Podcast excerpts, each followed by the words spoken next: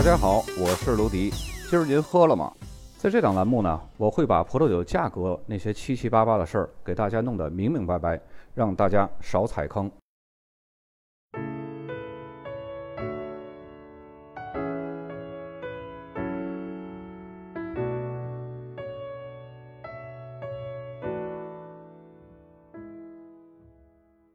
本期节目呢，我们来开始介绍澳大利亚南澳的南部，这里呢又被称作石灰岩海岸。这个大片区当中呢，我们在以前的节目当中重点介绍过盛产赤霞珠的库纳瓦拉产区，就是那个带有典型桉树叶味道的那个风格的赤霞珠。那么整个南澳南部呢，还有四个产区，我们准备用两期节目来给大家介绍一下。大家看一下这个地图上的位置啊。本逊山和罗布这两个产区是相邻的，然后帕什维以及那个拉顿布里，他们两个是相邻的。从某种意义上来说呢，这种相邻的，尤其是这种紧邻的两个产区，除非是海拔高度或者是土壤结构差异比较大，否则它们的气候条件以及葡萄酒的风格呢，都会非常相似。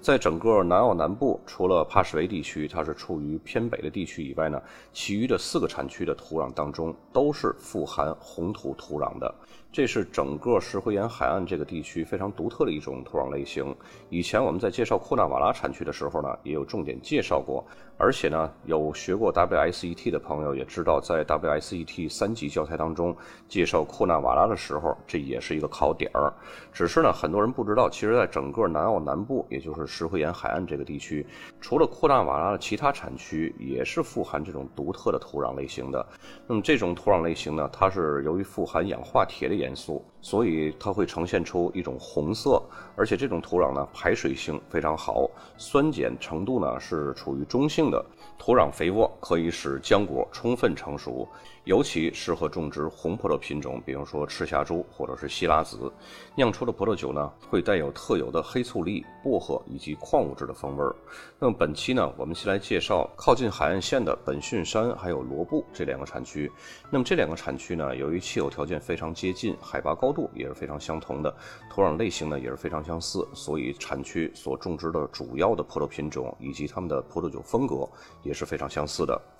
本逊山呢是南澳大利亚的一个相对较小的一个葡萄酒产区，它的地理位置呢是在阿德莱德市的南侧。那么这个产区呢，它是成立于上世纪八十年代，和邻近的库纳瓦拉、帕什维、还有拉顿布里以及罗布这四个产区都有着非常多的相似之处。由于本逊山产区靠近南大洋，因此呢，拥有海洋性气候的特点。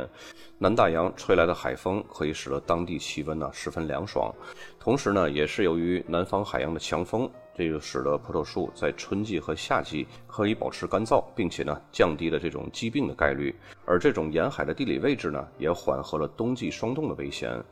当地从沿海到内陆的地势呢，会呈现出逐渐升高的这种缓坡地形。不过，主要的种植区域，也就是葡萄园区域，都是集中在海拔五米到五十米的地区。这个产区的夏季呢，温度会比东部的库纳瓦拉产区低三度。尽管发芽的时间呢，比库纳瓦拉产区要提早两个星期，但是采收的时候呢，会稍微晚一些。这就使得这里的葡萄会有一个更长的生长季和更多的挂果时间。那么这两个因素呢，就会使得葡萄拥有更丰富和更多样的风味物质的积累。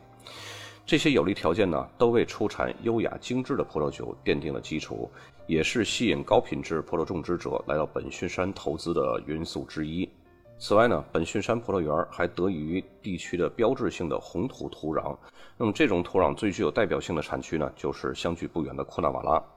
最先在本逊山进行葡萄栽培试验的呢，是在1978年由克林凯德种植的。他的试验结果证明了这个地区是可以栽培出品质非常好的雷司令、霞多丽以及赤霞珠的。可惜的是呢，他的栽培试验就此就中断了。那么一直到1989年，比尔还有他的妻子玛格丽特，他们俩人注意到当时比较成功的库纳瓦拉产区。和他们的家乡本逊山在土壤类型、降雨量、光照时间以及地势海拔这些个因素条件有一些相似之处，于是呢，他们便在家乡种植了两公顷的赤霞珠，结果呢，还得到了一个不错的效果。之后呢，他们又开辟了十九个葡萄园，后来呢，当地的村民也开始纷纷效仿他们，将栽培对象从谷类作物转向了葡萄树。那么，产区葡萄栽培的成功也更引起了国内外酒业公司的注意。澳洲最大的葡萄酒销售网站 Seller Masters Australia 就在这里呢建立了金合欢葡萄园。那么，另外一个来自法国罗纳河地区的一个大名庄沙普蒂尔。不仅在本逊山投资建了葡萄园，还将出产的优质成品酒返销回法国。那么如今呢，这个产区总面积呢，总共有六百多公顷，一共有十九个葡萄园，十五个酿酒厂以及六个酒窖。目前呢，这个地区栽培的葡萄品种绝大多数都是红葡萄品种，尤其是希拉，它可以说是整个本逊山最成功的葡萄了。这种成功呢，不仅仅是因为它可以生产出带有李子香料这种香味浓郁的葡萄酒，另外一个因素呢，就是它的标志性的商业地位。这就是有很多获奖的葡萄酒啊，以及沙普蒂尔这种大品牌、大名庄参与的商业活动的结果。同时，这里采取的酿造方式呢，也不完全是按照南澳的这种风格，有些呢也是通过模仿北罗纳河谷，往希拉当中添加一定比例的维欧尼，来提升葡萄酒的柔韧性和风格。这种做法呢，在当地也是非常受欢迎的。那么赤霞珠是另一种主要的红葡萄品种，酿出的葡萄酒呢，会拥有华丽的黑醋栗、紫罗兰以及雪松的香气。长相思是这里所种植的白葡萄品种中相当出色的一个，主要呢是因为长相思喜欢比较凉爽的生长环境，因此呢这里出产了一些澳大利亚最好的长相思葡萄酒，通常呢会呈现出柠檬的清新柑橘类水果味儿以及海洋的矿物质味儿。这个地区呢还专门生产高品质的霞多丽。那么咱们沿着这个地图，从本逊山往南部紧邻的就是罗布这个产区。罗布呢，它是南澳南部石灰岩海岸上的一个新兴的小葡萄酒产区。这里呢，以前本来是一个历史悠久的一个渔港。那么，在一九八九年之前呢，罗布产区是以渔业、牧业以及旅游业为主的。产区中心的罗布镇呢，这里有很多的石灰岩铸成的房屋，这就是以前很多龙虾捕捞船的一个避风港、一个渔港啊。罗布产区的葡萄园呢，一直到一九九零年的中后期才开始蓬勃发展。那么这里的气候条件是当地可以出产高品质葡萄酒的一个必要保障，和它北面邻居本逊山一样啊。那么这个地区它的气候还有葡萄生长条件也是受到南大洋海风冷却效应的影响，那么这就使得成熟的季节，特别是夏季。比东部内陆地区更凉爽，从而呢延长了生长季节。同时呢，这两个产区的海拔高度也是非常相似的。本逊山是在五米到五十米的海拔范围区间，罗布产区呢是处于五米到六十米的海拔范围区间。这也就是为什么罗布的葡萄酒它的表现线和本逊山葡萄酒会有非常相似的强度和深度。那么只有一点不同呢，就是罗布产区它的面积比本逊山更大一些，因此呢。地势的复杂度会更多一些，这里的沃肯纳山脉呢，也为罗布产区提供了一些保护，免受南方过度的这种寒冷的海风影响。产区的山坡地块是种植红葡萄品种的理想之地，同时呢，很多湖泊起到了反射效应，也可以缓解过于凉爽这种气温的作用。同时，罗布产区的它们的土壤结构也是非常多样的。你从它这个土壤剖面就可以呈现出这种多样性的土壤结构。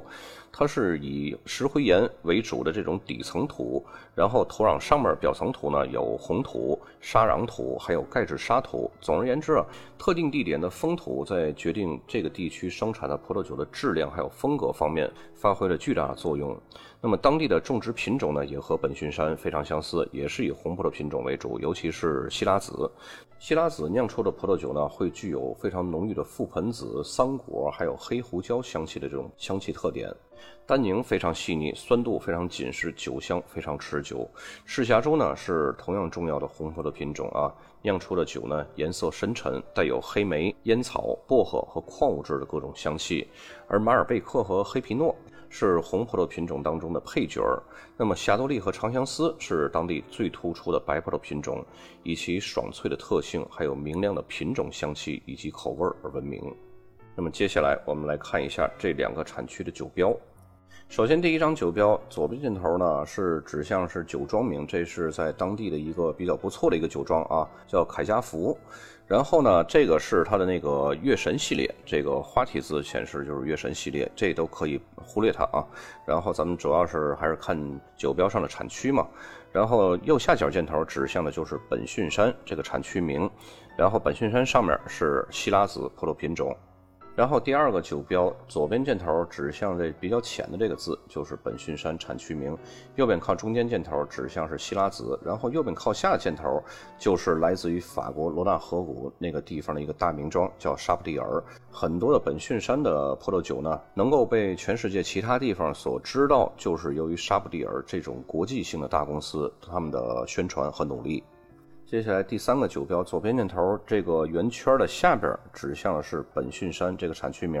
圆圈的上边就是刚刚和第一个酒标是同一家酒庄的凯家福酒庄，然后它们的上边呢就是葡萄品种赛美容和长相思混酿。接下来换产区是罗布产区的啊，左边这箭头呢指向就是罗布，看这个罗布后面还写上 South Australia，就是南澳地区的嘛。南澳地区的罗布产区啊，然后右边箭头呢指向是葡萄品种赤霞珠，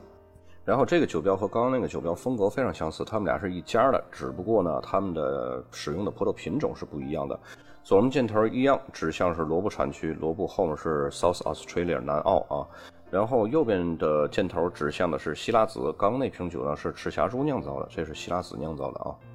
然后再接下来这个酒标呢，它的信息量有点多啊。左边靠下部这箭头，大家看到它这个罗布是放在一个葡萄园名称的后边，这就体现了这瓶酒是产自罗布产区的一个单一园。这个葡萄园名字呢是德尼森葡萄园。这葡萄园名字咱们大家可以不记住啊，只是大家可以看到这样的写法，它是强调。这个葡萄酒是使用的罗布产区的一个单一园的葡萄来酿造的，然后这个呃葡萄园的右边呢，它这个右边靠下部箭头指向的是野生酵母发酵，因为一般现在发酵葡萄酒都是使用工业酵母，因为工业酵母具有稳定性，更好操控一些，可以酿出酿酒师本来想要的那种风格。野生酵母呢是稍微不那么好操控，而且野生酵母它会有一定的这种变数，是不可控的。那么在右边的靠上部的箭头呢，指向的是葡萄品种黑皮诺。本期就到这儿，咱们下期再见。